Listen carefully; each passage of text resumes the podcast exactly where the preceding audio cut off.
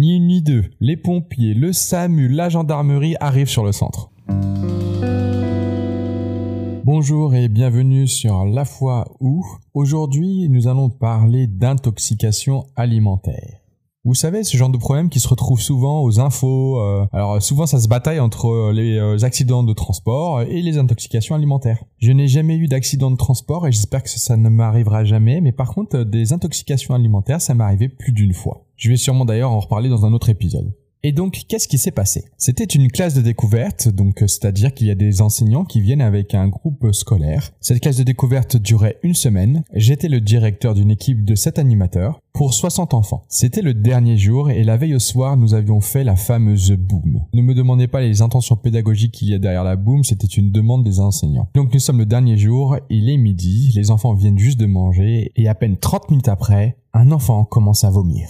Puis deux, puis trois, puis cinq. Alors là, tout de suite, je me dis que c'est sûrement une intoxication alimentaire et je me rappelle justement de toutes les fois où j'avais vu dans les journaux l'intoxication alimentaire arrive, le centre ferme, les enfants sont à l'hôpital. Donc vous imaginez pas que j'étais flippé, mais il fallait bien que je fasse quelque chose, que cela finisse aux infos ou non, ma priorité ça restait quand même les enfants. Donc j'ai pris mon courage à deux mains et j'ai appelé le SAMU. Ni une ni deux, les pompiers, le SAMU, la gendarmerie arrivent sur le centre. Les ambulanciers s'occupent des enfants, les pompiers et les gendarmes vont directement à la cuisine. À ce moment-là, moi je suis avec les enfants, je ne veux même pas savoir ce qui se passe au niveau de la cuisine. De toute manière, on n'a même plus le droit de rentrer dans la cuisine. Cuisinier bien évidemment avec moi complètement flippé, il est en train de se dire oh là, je vais pas aller en prison. Les pompiers lui demandent où sont les repas témoins, pendant que les ambulanciers font des tests sur les enfants. Au bout de 30 minutes, les ambulanciers confirment que c'est bien une intoxication alimentaire. Les pompiers font des tests sur la nourriture et les gendarmes posent plein de questions. Au bout d'un certain temps, je pense une petite heure, les pompiers reviennent vers nous et nous disent que ce ne sont pas les repas.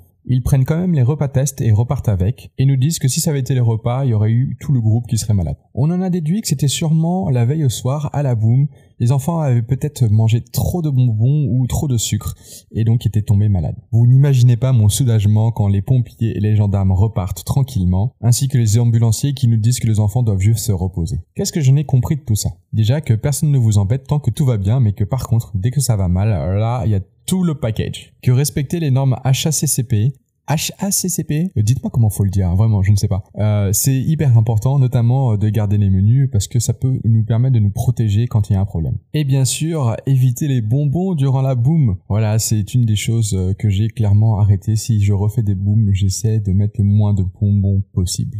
C'était tout pour aujourd'hui. Si vous avez aimé cet épisode, n'hésitez pas à le partager.